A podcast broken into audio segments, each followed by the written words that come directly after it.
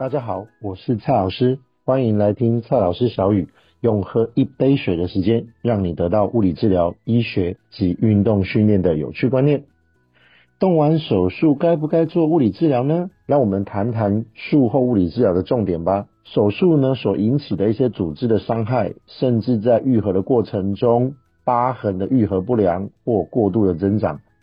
在术后都会造成。肌肉骨骼系统动作的失能，那有许多国家呢都已经有针对手术后去进行所谓物理治疗复健的一些相关的建议。那在这边呢，我提出两个例子来跟大家做一个分享。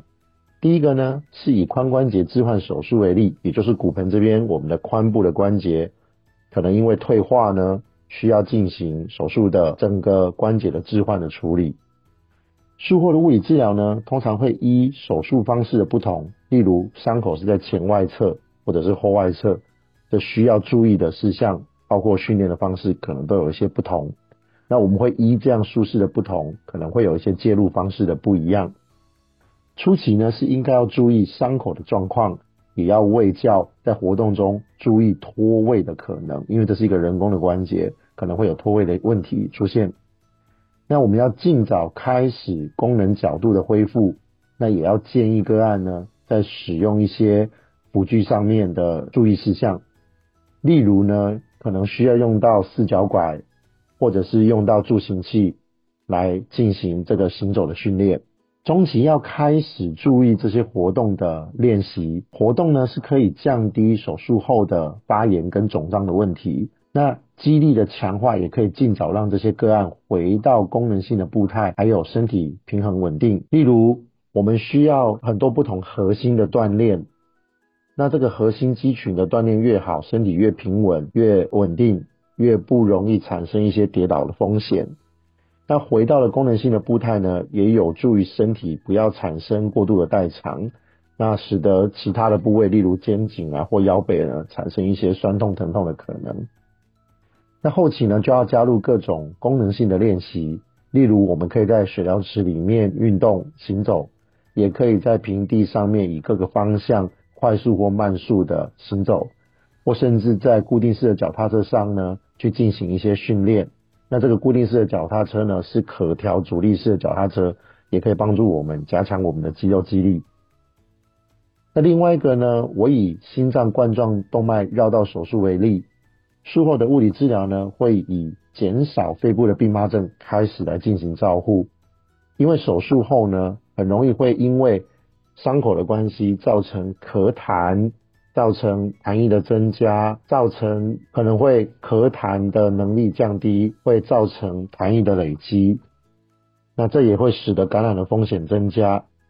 那因此呢，我们要训练个案在保护良好的状况之下进行咳嗽的练习。然后也在出院前的进行第一期的心脏复健，完成日常生活最基本的一些活动，例如爬楼梯、行走等等的练习，来减少回家的时候的照护压力。而后还有第二期心脏复健，我们会建议在门诊进行。通常在这个门诊进行的心脏复健呢，会以心肺耐力的训练为主，例如跑步机或脚踏车。那我们会监测心跳、血压、血氧，在这个状况之下。我们用跑步机或脚踏车这种耐力练习来强化心肺循环的功能，甚至有一些高风险的个案呢，也会建议他们在第三期心脏复健下持续追踪，有一系列长期追踪的心肺循环功能的记录，来作为我们了解这个个案在手术后的一个整体性在生活中的进展状态。所以结论是呢，无论大小的手术。